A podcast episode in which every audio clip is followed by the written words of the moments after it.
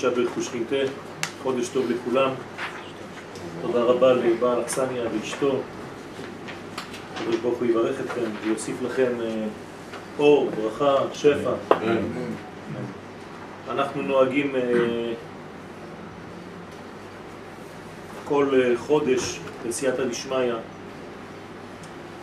עם הרבה ענווה וצניעות כמובן, לנסות לדלות מה שאפשר מכל אה, חודש. לכל חודש יש אנרגיה משלו, שהקדוש ברוך הוא הטביע את האנרגיה הזאת במערכת הזמן. הזמן הוא אחד משלושת הרבדים שיש במציאות שלנו. וצריך לתת לו את המקום שלו, יש לו משקל, יש לו זהות, ולפי הזמנים ישנם שינויים במזג הקשר בין העולמות העליונים לבין העולם שלנו.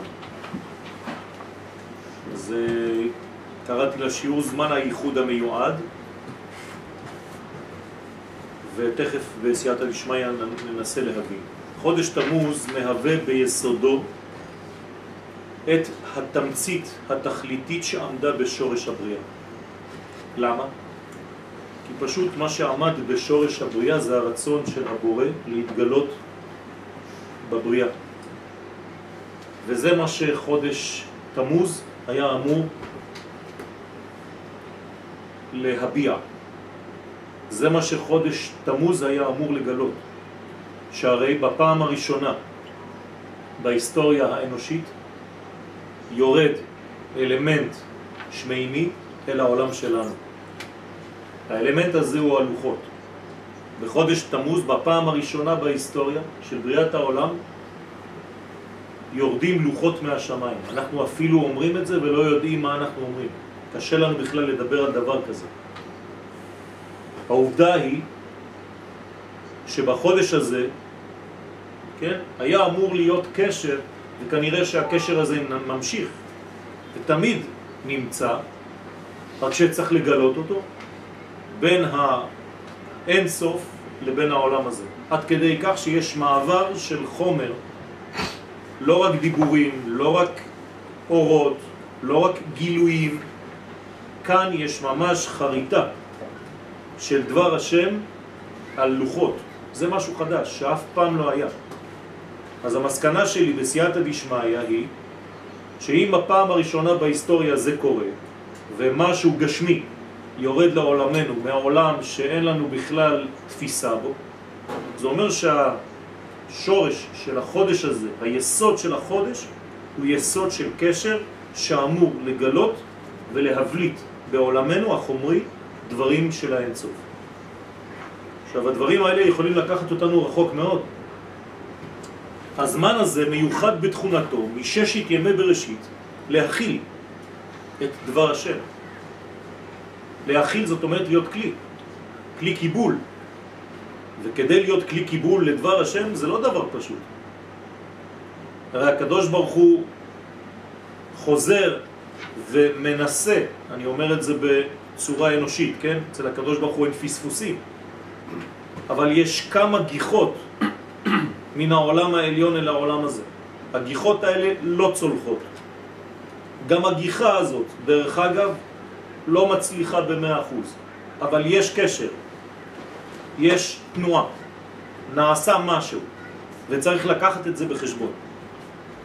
ולכן זאת ראשית ההכלה של דבר השם על חומר המציאות. לוחות הברית, שמשה הביא יחד איתו מהשמיים בחודש תמוז, הם הם הביטוי המוחשי ביותר למסוגלות לתרגם ולגלות את ערכי המוחלט ללישנא דאיניש. לישנא דאיניש זה מושג של חז"ל, לשון של בני אדם, של בני אדם רגילים, וכדי לדבר בלישנא דאיניש, מדרגות של לישנא דשמיא, לשון של שמיים, איך הלשון השמימית יכולה להגיע אל האוזניים של האדם. ולחדור בשמיעה, דהיינו בהבנה, זה דבר לא פשוט. זאת אומרת שאנחנו כאן נוגעים במימד שעובר את כל המציאות שאנחנו אוחזים בה. אנחנו לא מבינים אפילו איך אין סוף יכול לרדת במושגים כאלה. אנחנו רק מנסים כמה שיותר לדבר על העניין, לפתח אותו, כי זאת המצווה שניתנה לנו, גם היא, מאותו אין סוף ברוך. כמה שאפשר לפתח את הרעיון הזה, כי הרעיון הזה הוא סוד כל הגאולה. ברגע שהערכים השמימיים האינסופיים ירדו לעולמנו והתממשו בעולמנו, זאת הגאולה. והדבר הזה הוא הדבר הכי קשה. אז הקדוש ברוך הוא נתן לנו אמצעים איך להגיע לדבר הזה. למשל, חתונה. חתונה זה אחד התנאים שמורידים כביכול, מגלים את הקדוש ברוך הוא בעולמנו. למשל זה לבנות בית בארץ ישראל. למשל זה ללמוד תורה. למשל זה לעסוק באמונה, בכל הדברים שאנחנו עושים. האלמנטים האלה הם אלמנטים אלוהיים. לא מדובר כאן בתחושות של חשק, של תשוקה, של משיכה, של מתח.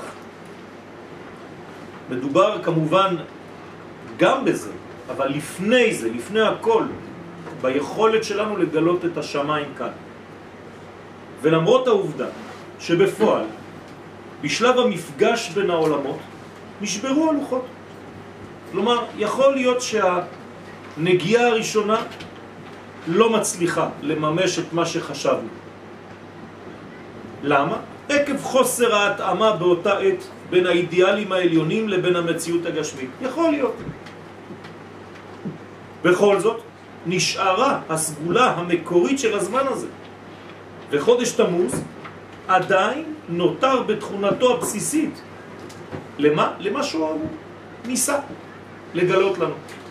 הרי אם פעם אחת היה ניסיון, זאת אומרת שהחודש הזה, לפי הבורא, היה הכי מתאים. וכיוון שאין העדר ברוחניות, אז כאילו הקדוש ברוך הוא ניסה בתמוז, לא עזר, אז הוא הולך לחודש אחר, לא. החודש הזה נשאר בתכונתו. למה? לחריטת דבר השם על לוחות הבריאה.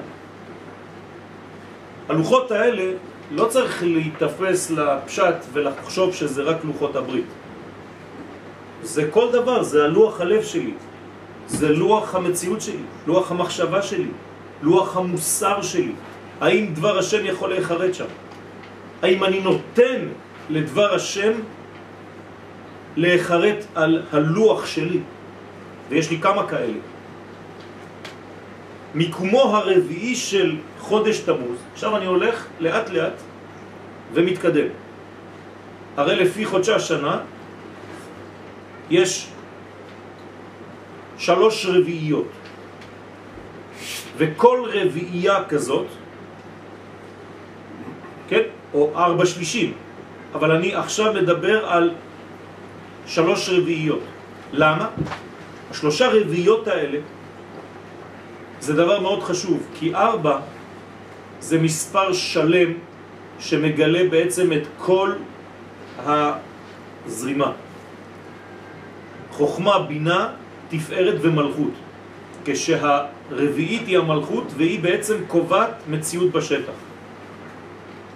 לכן אני מוסיף עכשיו עוד רובד, מיקומו הרביעי של חודש תמוז, בלוח השנה, ניסן, אייר, סיוון, תמוז. אז כיוון שהחודש הזה הוא רביעי, הדבר מורה על תכונתו המלכותית.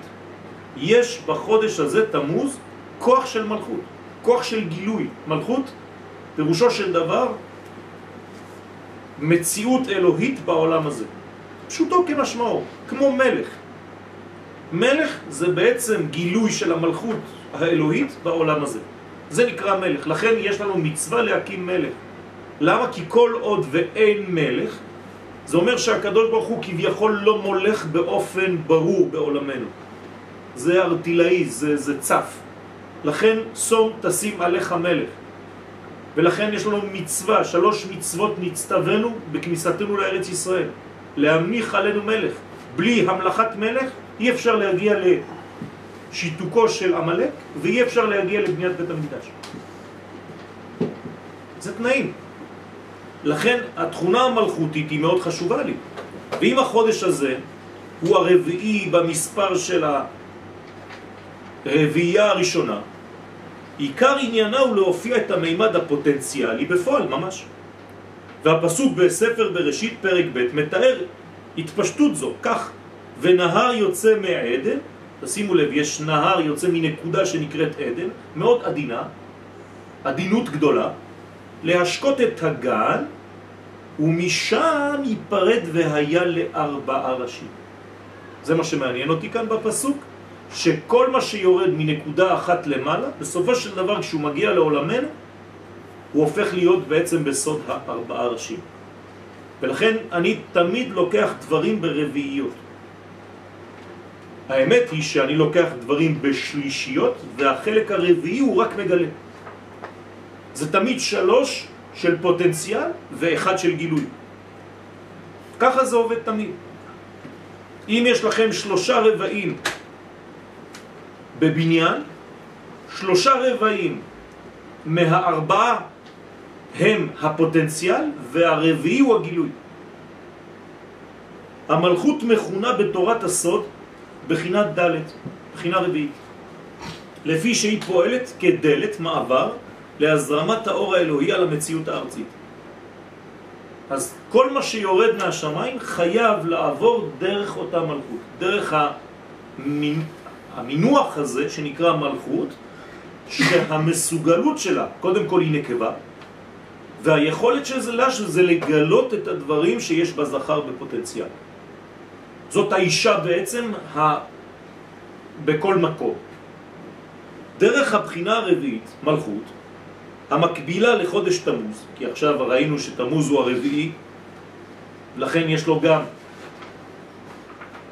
ארבע אותיות בשם, כי גם המספר של האותיות הוא לא סתמי, מתגלה האחדות האלוהית בעולם הפרטי. זה מה שאני רוצה עכשיו. אני רוצה שהרעיון האלוהי יחרט על לוח שמעיד, הלוח הזה, על מציאות השם בעולם שלי. והקשר הזה, החריטה הזאת, היא חריטה עמוקה, היא לא כתב, היא לא דיו על משהו, היא בתוך החומר, היא חלק מהחומר, עד כדי כך שאי אפשר לדעת איפה נגמר החומר ואיפה מתחילה האות. ככה צריך לעבוד את השם. זה לא שיעורים, זה לא בשמיים, זה לא ללכת מדי פעם לשמוע דבר תורה. זה לחרות את הדברים על הלוח. וזה הדבר הכי קשה. למה? כי כל פעם שזה כמעט מצליח, אנחנו עושים עגל. ככה זה. ההקבלה של חודש תמוז לספירת המלכות היא גם סוד ארבע אימהות. לא סתם יש לנו ארבע אימהות, יש לנו רק שלושה אבות. אסור לומר למישהו אחר חוץ מאברהם, יצחק ויעקב שהוא אבא. ככה כתוב, ככה אומרת הגמרא. למה? כי הפוטנציאל הוא שלוש, כמו שאמרתי לכם, אבל הרביעית היא המלכות. והרביעית עצמה בנויה מארבע מדרגות. סוד ארבע אמהות שהיו לעם ישראל. שרה, רבקה, רחל ולאה. כלומר, אותה מלכות שעכשיו דיברתי עליה, לא רק שהיא רביעית, אלא היא בעצמה מרובעת. זאת אומרת שאני מדבר כאן על מעגל סגור או על ריבוע שהוא בעצם העולם. ומי שלא תופס את המלכויות הללו, את שרה, רבקה, רחל ולאה, הוא לא יודע מה זה עם ישראל. זאת אומרת שמה שנשאר לנו בעצם זה רק האבות. האבות שהן הפוטנציאל, הם במספר שלוש, פלוס ארבע אימהות, יש לנו בעצם בניין שלם. ולכן אם ניקח בכלל את ראשי תיבות של כולם, זה ישראל. ישראל זה רק ראשי תיבות של אברהם, יצחק, יעקב, שרה, רבקה, רחל ולאה. זאת אומרת שכל הבניין שלנו הוא בניין של גילוי דבר השם עם שחקנים בעולם. מהותו של חודש תמוז גנוזה בסגולה בסגולת ההופעה האלוהית ביש. אמנם קיים גם כוח מנוגד לתכונת החיבור הזה, שכל עניינו הוא דווקא למנוע את האיחוי ולנתק בין מה שנמצא בכוח לבין מה שאמור להופיע ממנו בפועל. לניתוק הזה קוראים חטא העגל. אז הנה, אנחנו נוגעים בנקודה מאוד מאוד קשה בחודש הזה, וממנה צריך להיזהר כל החודש. חטא העגל. זאת אומרת, כל פעם שהמפגש הזה הולך ל... כן, להיות מיושם, יש סכנה כזאת. למה? זהו חטא הנובע קודם כל מן הפזיזות. מתי האדם מחליט דברים מהר מאוד? בגלל ראייה מוגבלת ומצומצמת. הפזיזות ממכרת את האדם להצלחות זמניות.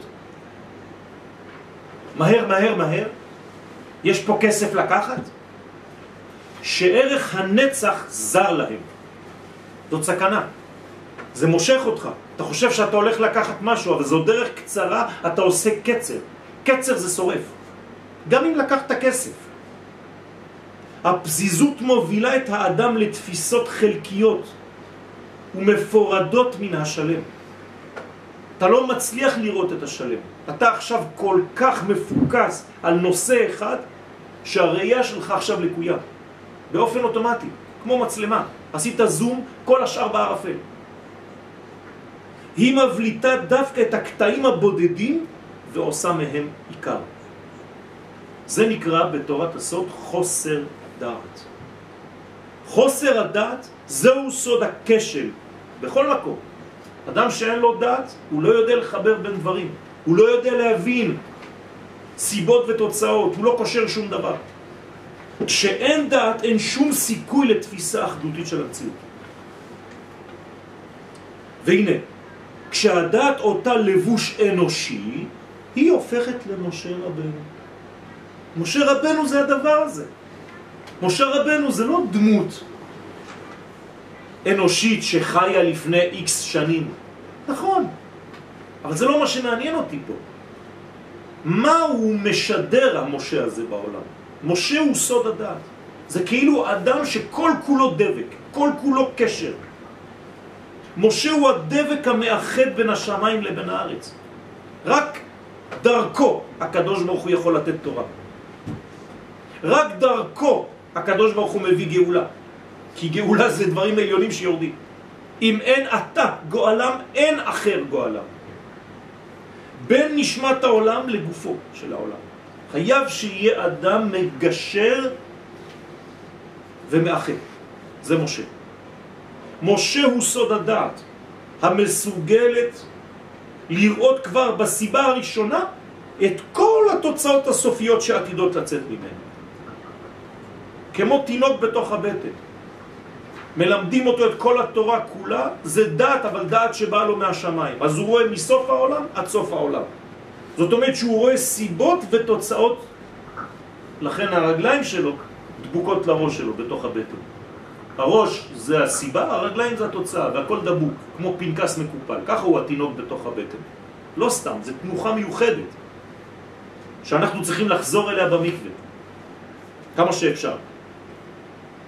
לכן בשעה שהדמות הזאת, משה, דעת, עלתה, הרי משה אחרי מתן תורה עולה, עולה לשמיים כדי להביא את הלוחות.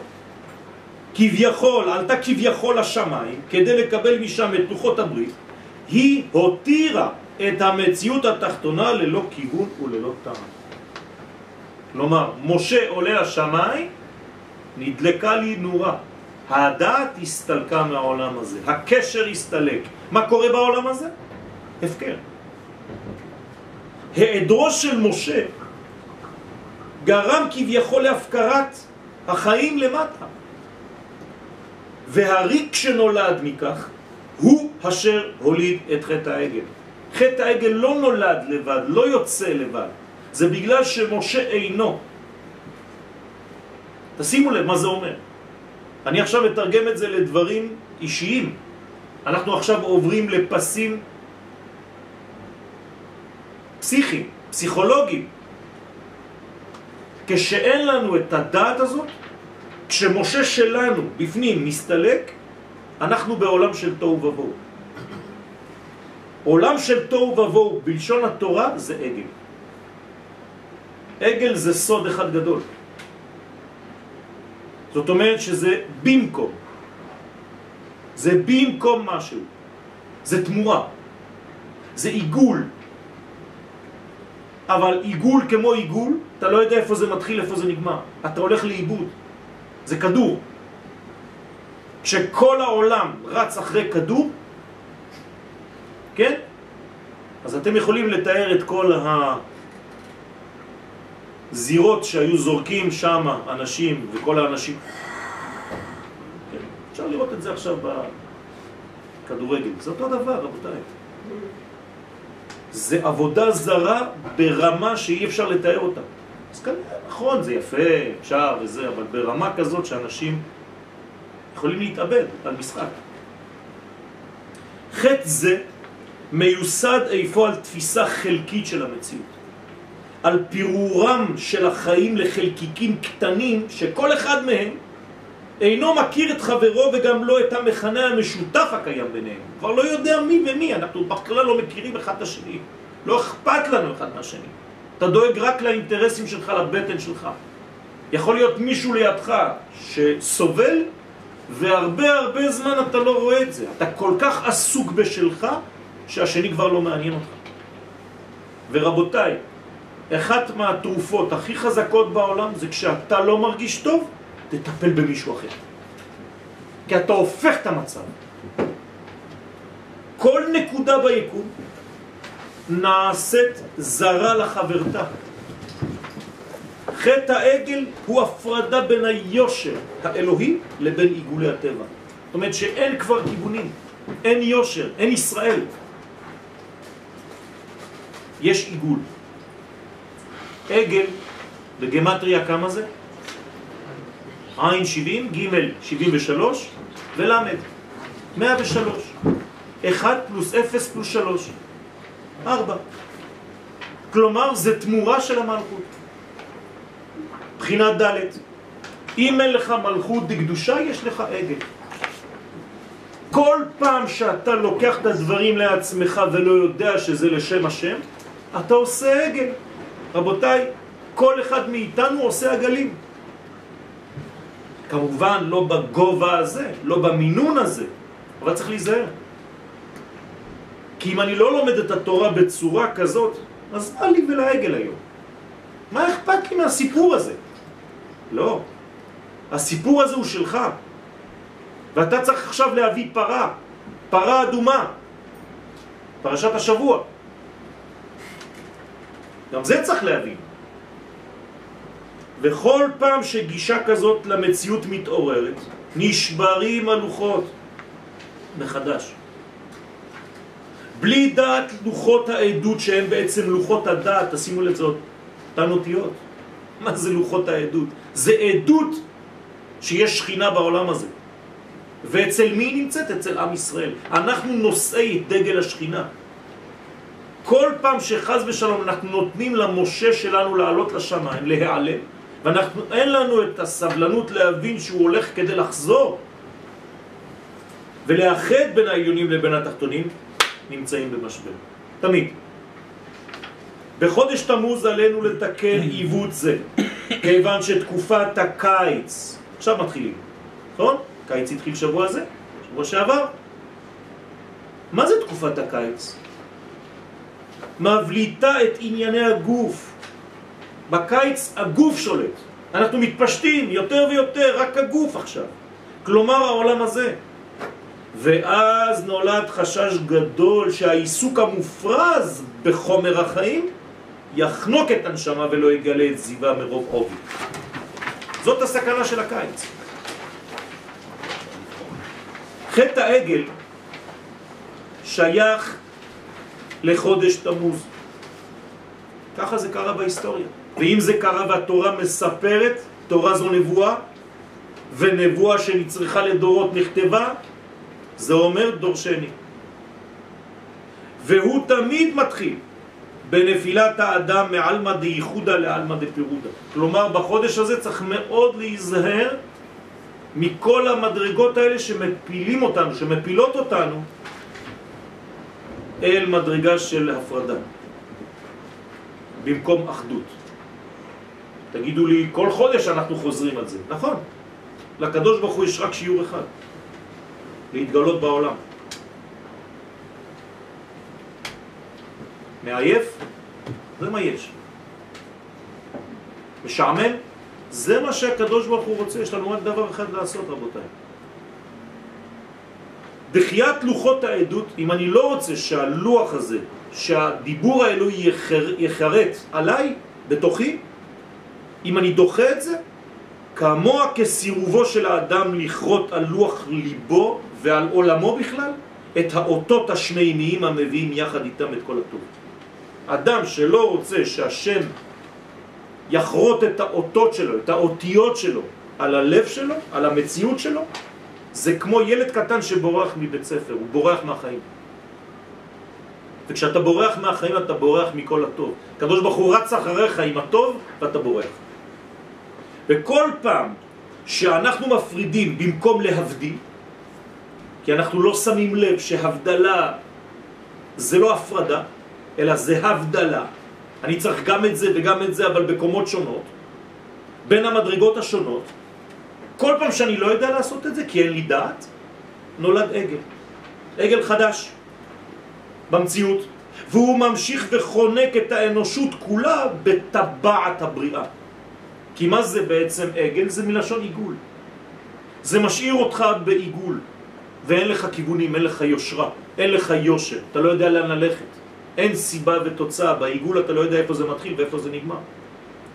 אז אתה חי בעולם כמו נמלה שדורכת על כדור עד שהיא מתה מעייפות. זהו מעגל קסמים שקשה להשתחרר ממנו ללא קניין מחודש של דעת. רבותיי, בשביל זה עם ישראל קיבל את השבת. השבת זה היושר, וכל ימות השבוע זה אותו עיגול שאני מדבר עליו. וזה אותו דבר בלימוד שלנו. הלימוד זה היושר של כל החיים. הצדיק זה היושר של התלמידים. הקדוש ברוך הוא זה היושר של עם ישראל. וזה נקרא דעת. משה היה מייצג של הדבר הזה. צריך להחזיר את משה לתפקידו ולמגמתו המקורית. והוא סוד ייחוד האותיות ו' ז' המופיעות בתיבת תמוז. מה זה תמוז? תם ו' ז'. ו' זה הזכר, ז' זאת הנקבה, בתורת הקבלה אנחנו קוראים להם זעירנפין ומלכות, אז או שאתה קורא תם כנשלם, או שאתה קורא תם כנפסק. אז אם זה תם ו' ז', אז ו' ז' הן האותיות המיוחסות בתורת הסוד לשמיים ולארץ. לכן, או שבמצב החיובי תם ונשלם הייחוד ביניהם בסוד תם ו' ז', זה תמוז. ואז מופיעים השלמות והטוב בעולם. או שחז ושלום, תם ונכשל. הייחוד ביניהם בסוד אותו דבר, תמוז. אתה קורא לזה תמיד תמוז. זה גם יוצא 13 אחד. אבל או שזה נגמר, או שזה מתחדש. כלומר, צריך לחדש את הזיווג הזה בעולמנו בין השמיים לבין הארץ דווקא בחודש הזה. אנחנו היום בול, מעכשיו, מהרגע הזה, מאה ימים מיום הכיפורים. בול. ומי שיש לו שכל הוא מבין שזה קומה שלמה. מעכשיו. אנחנו עכשיו נכנסים לראש חודש. אנחנו בזמן של העדר טוטלי. ואז אפשר להתחיל מחדש. הכוח הפנימי המניע את חודש תמוז, המנוע, כן? גנוז בו כבר מששת ימי בראשית. זהו כאמור הזמן שנבחר מלמעלה לחריטת דבר השם בחומר הבריאה. וחריטה זו מכניסה את העולם כולו לעידן החירות. כמו שכתוב, אל תקרא חרות על הלוחות, אלא חירות ממלאך המוות. אתה רוצה לחיות חיים שהם חיים, באמת חיים, אתה צריך להיות חירותי, חופשי, ממלאך המוות. איך עושים את זה? כשהדיבור האלוהי חרוט. אז אומרים לנו חכמים, אל תקרא חרוט סתם, אלא זאת החירות האמיתית שלך. אם אין לך חריטת דבר השם במציאות שלך, אתה עבד. דבר עמוק לא פחות, שלפי הצירוף המופיע בכל חודש וחודש, השפע האלוהי מגיע אלינו בגוון אחר, לפי כלי הזמן. הרי הזמן זה כלי, נכון? אז השפע האלוהי הוא אותו שפע, רק שהוא מגיע בגוונים שונים לפי הפילטר. והפילטר זה הזמן. לכל זמן זה פילטר אחר, לכן אותו אור מופיע ועובר דרך הפילטר הזה, דרך המסך, וזה מופיע מתחת למסך הזה בגוון שונה. אם הפילטר צהוב, אז האור יופיע בצבע צהוב, אבל אם הפילטר ירוק, אז אותו אור יופיע בירוק, לא קרה שום דבר בשורש, זה אותו אור. אבל יש זמנים ירוקים ויש זמנים כחולים, ויש זמנים ורודים. ואם אני לא יודע, אז מבחינתי הזמן עובר. אני לא יודע מה קורה סתם, זה סתם, זה סתמי, אין כיוון, זה הפקר. העולם הזה הופך להיות הפקר. בחודש סיוון, תשימו לב עכשיו, אני לא מדבר על החודש שלנו, אני מדבר על החודש שעבר. בחודש סיוון הוצרך הצירוף להיות כזה, י' ו' ה' ה', במקום י' כו' כ'. מה זה אומר? אתם רואים שיש אותיות שהן מצד הזכר, י' וו', ואותיות מצד הנקבה, ה' ה'. אז למה יהיה צריך להרחיק את הזכרים מהנקבות? אז אני עכשיו מסביר בסייעתא דשמיא. בחודש סיוון הוצרך הצירוף להיות כזה, י' ו' ה', וזאת במקום הצירוף הראשון בשנה, י' כ' ו' כ', המייחס לכל נקודה זכרית את הנקבה המתאימה לו. נכון? ליד הי' יש את ה', ליד הו' יש עוד פעם ה'. כלומר, לכל אחד יש אישה. אז אני שואל שאלה פשוטה, הרי בחודש סיוון ניתנה תורה. אז למה אתה לא מתחבר? למה הבדלת בין הזכרים לבין הנקבות? י' ו' מצד אחד, ה' ה' מצד שני, גברים ימינה, נשים שמאלה. הנה השאלה, אם כן מדוע צירוף חודש סיוון הפריד ביניהם? אלא שהייתה זו כעין הוראת שעה שמגמתה הייתה להרחיק זמנית, מילת המפתח, זמנית, את הזכרים מן הנקבות. גם בשביל חיבור יותר חזק אחר כך, ובעיקר כדי שמתן תורה יהיה בטהרה. כי יש עניינים של זרע, שלושה ימים, בגוף האישה וכו', לא נכנס עכשיו לפרטים. אבל ברגע שהקבעת החודש כזה, שהבדיל אפילו לרגע אחד את הזכר והנקבה, מה קרמת? הולדת עוד מציאות בעולם. זהו, זה חייב. מאידך, הוליד הניתוק הזמני הזה, למרות שהוא היה זמני, בעצמו, את הצירוף הבא, ה' ו' ה' י', שהוא הפוך באופן מוחלט מן השם המקורי. זאת אומרת, תשימו לב, גם כשאני רוצה לעשות משהו ואני חייב לעבור דרך משהו, זה מוליד משהו חדש. ככה זה. עכשיו, המשהו החדש שנולד, תגידו לי, אז אנחנו בקטסטרופה, הרי זה שם השם הפוך. וחכמים אומרים לנו שזה העדר שם הוויה, כאילו הוא לא היה. וזה מידת הדין. כלומר, גם בגלל ההכרח להרחיק זמנית את הזכרים מן הנקבות בחודש סיוון, לצורך מתן תורה, ישנה השלכה מהותית על החודש הבא, חודש תמוז, שאנחנו עכשיו מתחילים אותו. בהופעת הצירוף הנ"ל, המורה כולו על מידת הדין. אז מי שלא מבין חושב שמידת הדין זו קטסטרופה. לא נכון. יחד עם זאת, איננו מתכוונים לומר כי מידת הדין הינה מידה שלילית. חס ושלום. אלא שהדבר תלוי ביחס שלנו לאותה מידה. ולכן, או שהיא עוזרת לנו לבנות כלי קיבול, כי מידת הדין היא החומר לבניית הכלי, למידת החסד העליון, או שהדין מתגבר יותר מדי, עד שבמקום לקבל הוא דוחה מעצמו את החסד שהוא היה אמור לקבל. זה מה שהתרחש בפועל בחטא העגל. מידה זה דבר טוב, הנה זה מידת הדין. אבל אם מידת הדין יותר מדי דין, כלומר החומר הפך להיות יותר מדי חומר, אז הוא סותם את עצמו, אז אני לא יכול לשפוך בפנים. זה הופך להיות דבר כזה. זה מה שקרה בחטא העגל. מרוב דין, הכלי כבר לא נהיה כלי.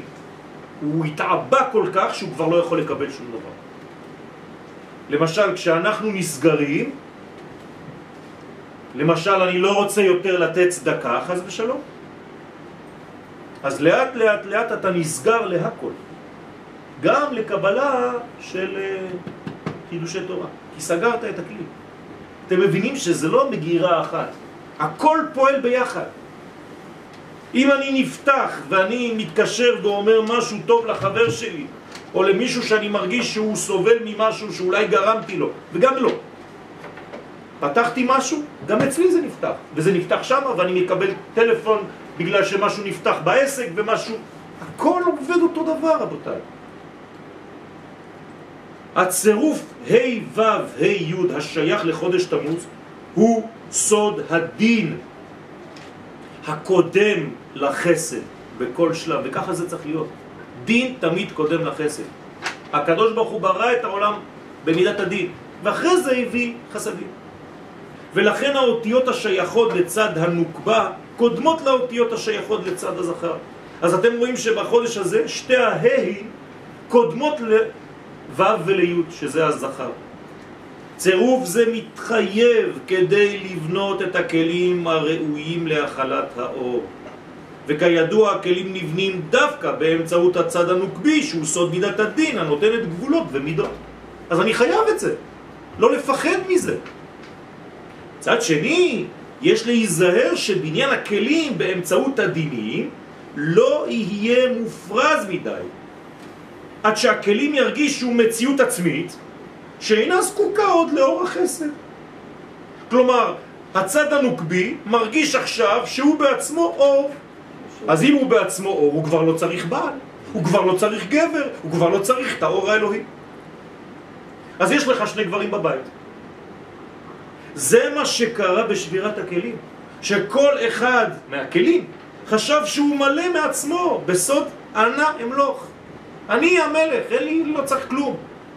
לכן חייב כל התהליך להיעשות באיזון, זה עדין מאוד. עד איפה צריך להיות כלי ואיפה להפסיק. כי אחרי זה אתה כבר הופך להיות עבה יותר מדי. כדי שהדין לא יהפוך למסך מפריד. רבותיי, זאת עבודה רצינית. ואני לא מדבר עכשיו על תורה, אני מדבר על חיים, על הכל. אם הבית שלך פתוח, אז הכל נכנס, לא רק אורחים. אם הבית שלך סגור, אז הכל סתום, לא רק אנשים.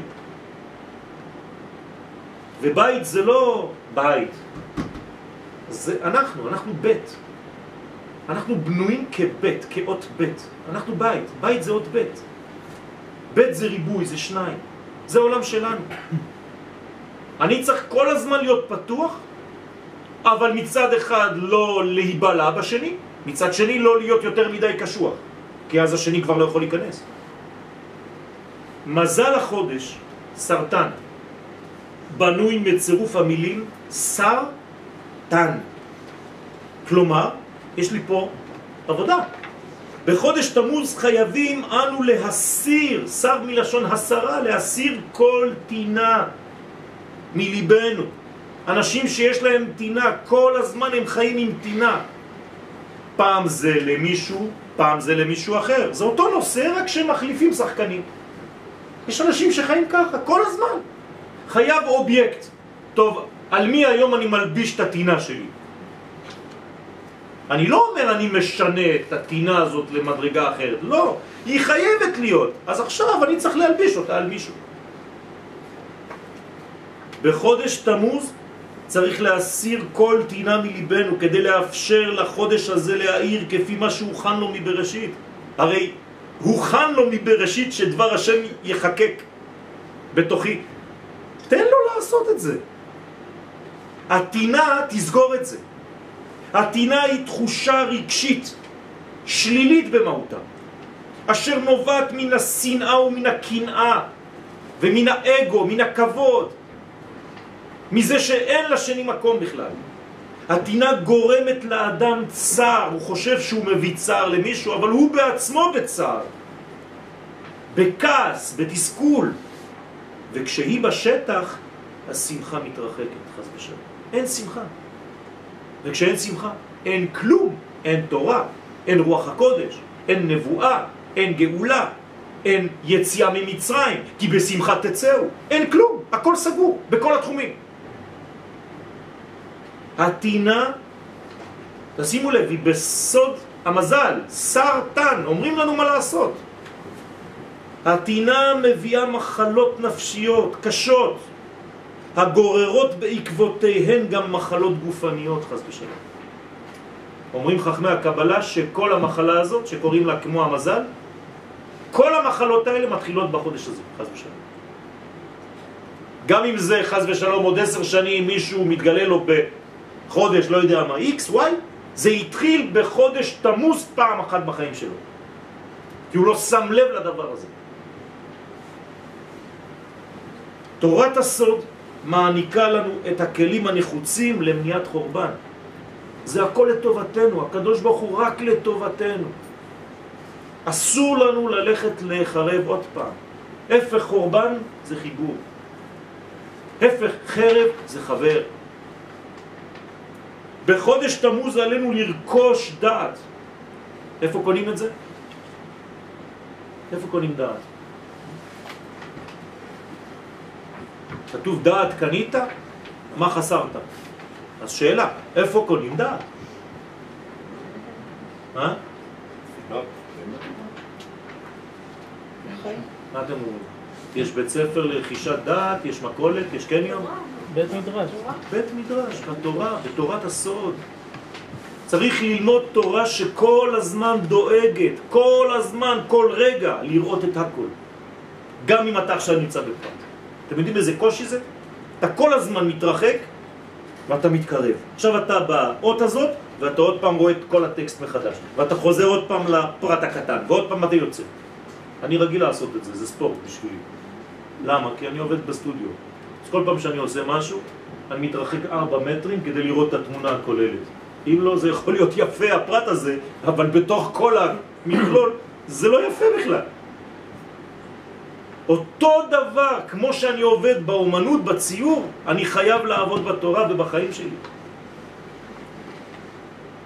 זה מה שצריך לעשות, רבותיי. לרכוש דת ולבנות את בית המקדש השלישי בתוכנו, קודם כל. ואז גם לא יהיה מצור, לא יהיה חורבן ולא יהיה שום דבר. כי הבית מקדש השלישי האחרון הזה שאנחנו עכשיו במהלך בנייתו, כי לפני שזה מופיע עם כלים חומריים, זה קודם כל בניין של האומה. אנחנו עכשיו בעיצומו של מבנה כזה. צריך לדעת שהוא נבנה מאבנים של דעת. מאבנים של ואדם ידע את חווה, אהב את חווה. מאבנים של אהבה, תוכו רצוף אהבה מבנות ירושלים. זה מה שאנחנו צריכים לעשות. אם אנחנו לא מבינים את זה, כל השיעורים שלנו לא שווים גרוש. וכל הזמן צריך לחזור על הדבר הזה, זה הבסיס. הבסיס להכל. קודם כל אני אוהב את עמי. קודם כל אני דואג לעם שלי. קודם כל אני דואג לארצי. קודם כל אני דואג לערכים האלוהים שיבואו לפה. ואיך שאני יכול לעזור לעם ישראל. להתקדם ולקדם את התהליך האלוהי.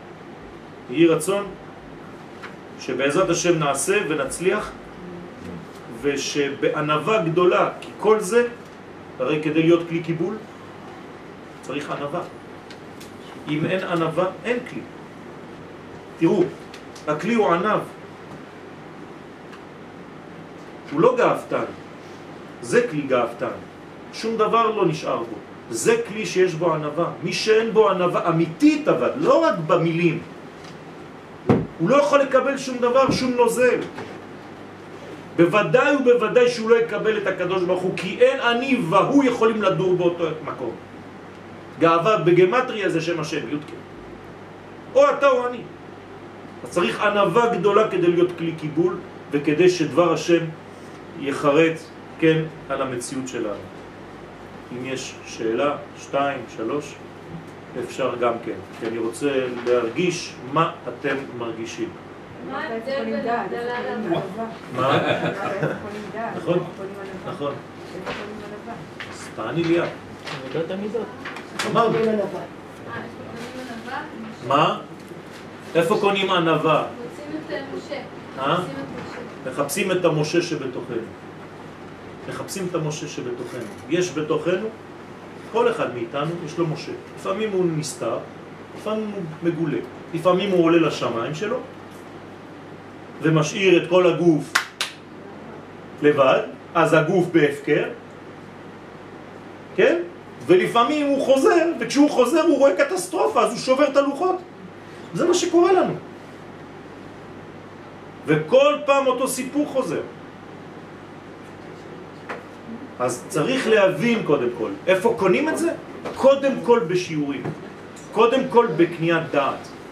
הרי אתם יכולים עכשיו לשאול שאלות בגלל שיש לכם עכשיו חומר בראש. אם לא, לא היו לכם שאלות בכלל על הדבר הזה. אז עצם זה שעכשיו מביאים חומר למחשבה זה מוליד שאלות, ברוך השם. אבל מה שמעניין אותי זה להרגיש ולחוש את החוויה שלכם. האם מישהו רוצה לומר לי מה הוא מרגיש? זה חשוב לי. כן. רציתי לשאול. לא, לא, היא קודם. רציתי לשאול מה ההבדל בין פזיזות לבין זריזות. יפה. זריזות זה להסיר את כל מה שזר, ולכן אני יודע בדיוק לאן אני הולך. הפזיזות, אני לא יודע עדיין מה זר בתוך כל המנגנון ואני קופץ על זה מיד. אז בזריזות יש בעצם סוד אחד גדול שהוא רז, ובפזיזות יש כאילו מראה מושך, אבל הוא מראה שהוא מאוד מאוד מאוד מצומצם לדבר אחד. ואז. עושים לך פוקוס על הכל. אין כיוון. ולכן אין לך בעצם מדרגה כדי לשפוט. מושכים אותך למשהו שאתה לא שואל אפילו את השאלה. לא שאלתי, וואי, לא שאלתי. למה לא שאלתי? אתה יוצא מהמוסך, קנית כבר את הרכב, ויש לך מיליון שאלות שפתאום אתה חושב כשכבר יצאת. כבר חתמת, למה לא שאלת לפני? פזיזות. יש משהו שמתעתע. משהו שמושך אותך במעטפה, במעטפת, משהו שהוא חיצוני, משהו ששמעת, שמכרו לך, לא יודע מה. משהו שמושך אותך עכשיו, שיעשה ממך וואו. אז אתה קופץ על זה. אבל לא חשבת על המכלול. כן, כן, כן. ולכן זאת הזהירות מאוד מאוד גדולה בחודש הזה. וזה מביא לחטא העגל. זה העגל.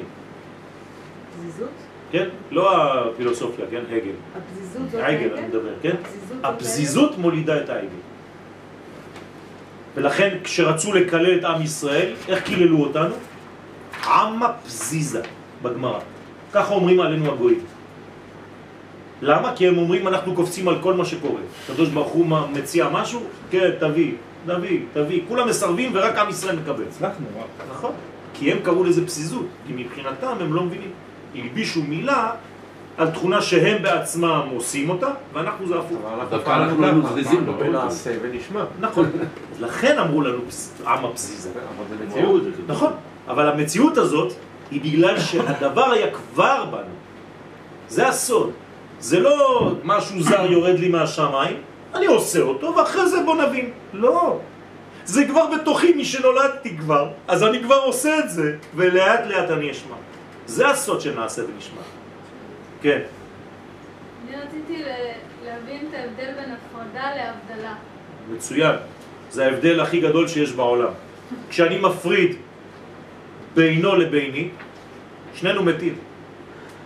אבל כשאני יודע להבדיל, אז הוא קיים ואני קיים, רק יש הבדלה בקומה או בגובה או בצורה.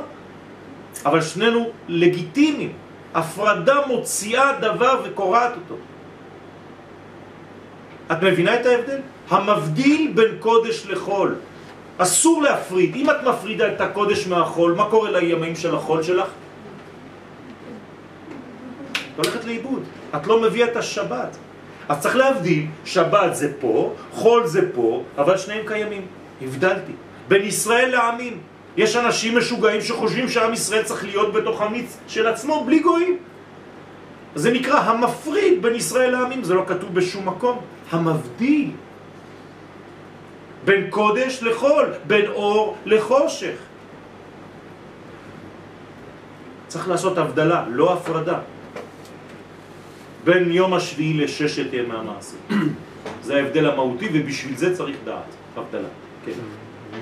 איך אנחנו משמרים את הריק של... את מה? משמרים את הריק שמשה עולה? מה מחזיק אותו? מחזיר יפה מאוד. מה מחזיק אותנו בזמן שיש ריק? אין ריק. יש ריק, למה? אה? יש. אם משה עולה עכשיו, יש. נכון? אבל אין ריק. אוקיי, אבל משה עולה. עובדה שבזמן שהוא ירד. קרה משהו. אז מה עושים. בזמן שמשה עולה? בזמננו עכשיו. מה, קורה? כשאתם מרגישים בנפש שלכם, אני מתרגם לכם את זה למילים של עכשיו, שמשה שלכם איננו. אני מרגיש שאין לי דת, אני לא מצליח לקשר, אני לא מצליח לחבר. כל מה שאמרת לי בשיעור אתה נחמד, אבל לא מצליח. משה שלי עלה. מכניסים אמונה. אה? אמונה. אז מה, איך זה עובד? הרי באותו רגע, אז קודם כל אני שואל שאלה, ואתם תבינו כמה התורה עוזרת לנו. מתי עושים עגל? ביום הראשון שמשה עולה? לא. תשימו לב, ממש בדקות האחרונות לפני שהוא. מתי שהוא כבר יורד, 40 יום, הוא כבר יורד, הוא כבר בכיוון של החזרה, וברגע שהוא כאילו התבלבלת בזמן, מה זה אומר? שאין באמת ריק במשך כל ה-40 יום האלה, וזה פשוט ניואנס אחד שאתה צריך להבין לפי החשבונות שלך, או חשבונות שמיים. אם אתה מחליט ואתה אומר, רגע, אני לפי החשבון שלי, המשה שלי לא יורד, הוא מת, אז אתה עושה עגל. אבל אם אתה מכניס אמונה שכנראה החשבונות שלי לא נכונים, ואם הוא אמר לי שהוא עולה כדי להחזיר לי, הוא ירד. במילים פשוטות, הכי פשוטות שבעולם.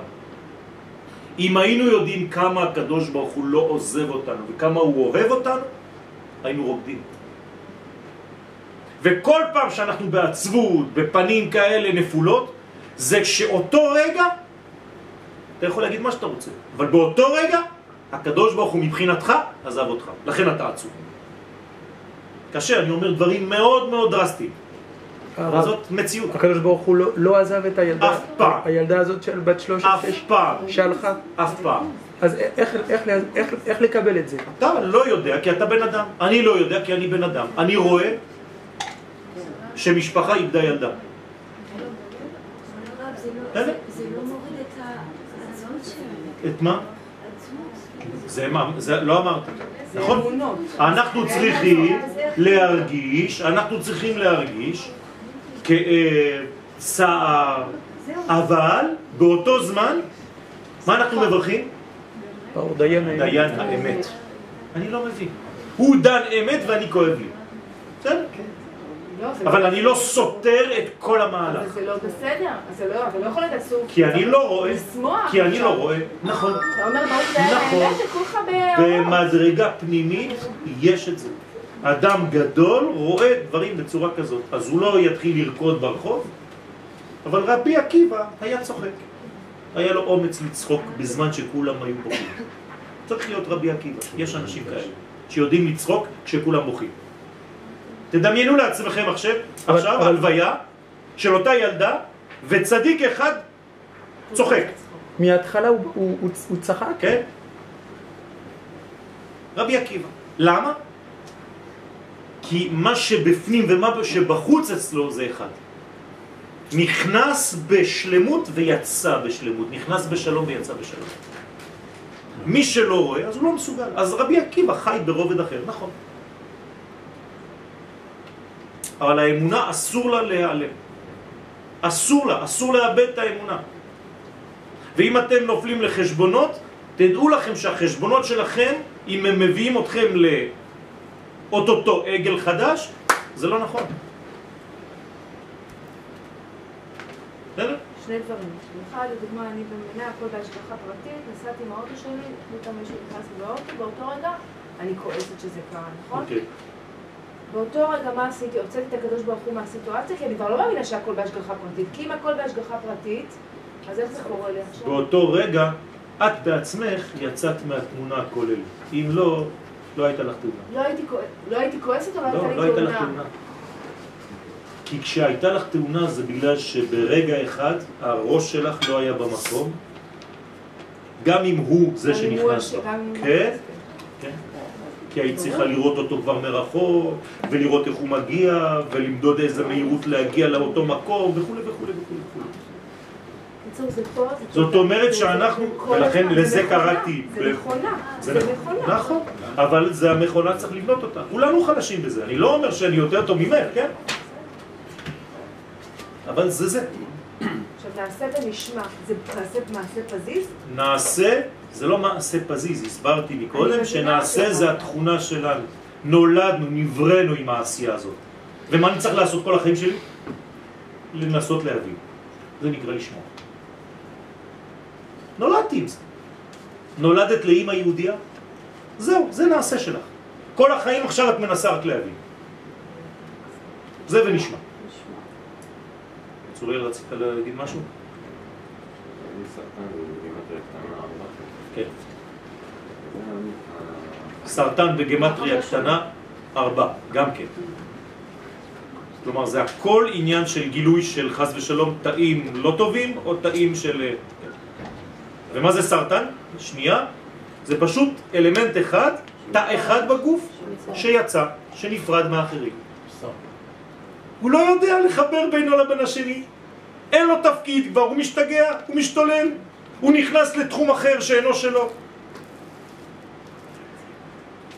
ודבר שני, דבר שני, עשית קודם חלוקה של אה, ארבע. כן, זאת אומרת שניסן זה הוויה ישרה, נכון, וזה בחינת אבא. נכון. אם אבא יסד ברטה, יש הפרש בין אורות לכלים, בדיוק. הפרש הפוך. נכון. שזה ההוויה היא הפוכה. הפוכה לגמרי, נכון. זאת אומרת שבין מה שאומר צוריאל, כן? אנחנו לא שומעים מה שאמרת. מה שאומר רבי צוריאל זה דבר מאוד חשוב. יש בעצם חלוקה של ארבעה חודשים. ארבעה חודשים, ארבעה חודשים. סך הכל 12 חודש, אוקיי? לקחתי את החלק הזה. ניסן, אייר, סיוון, תמוז. אני רואה שניסן זה י' כו' בשם הוויה. וזה נקרא אבא. כי ארבע זה אבא, אמא, בן ובת. אז אם האבא זה י' כו' ואנחנו יודעים שיש לנו כלל, האבא בונה את הבת שלו, איך היא תופיע הבת? היא בדיוק הכלי ההפוך כדי שהאבא יבנה אותה. אז במקום י' כ' ו' כ', זה הוויה הפוכה.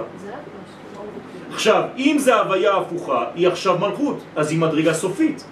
אבל ברגע שהיא מדרגה סופית, מה היא הופכת להיות? ראש. לשלב הבא. זה נקרא סתירת זקנים, בניין. אוקיי? לא, אבל הרבה פעמים אנחנו מנסים ללמוד משהו ולהחדיר לעצמנו קצת את דבר השם. ולא פעם ולא פעמיים אנחנו נתקלים בחוסר קליטה של העניין. ואתה מנסה לשנן, אתה אומר אני אחזור על זה, אני אחזור על זה שוב, ו...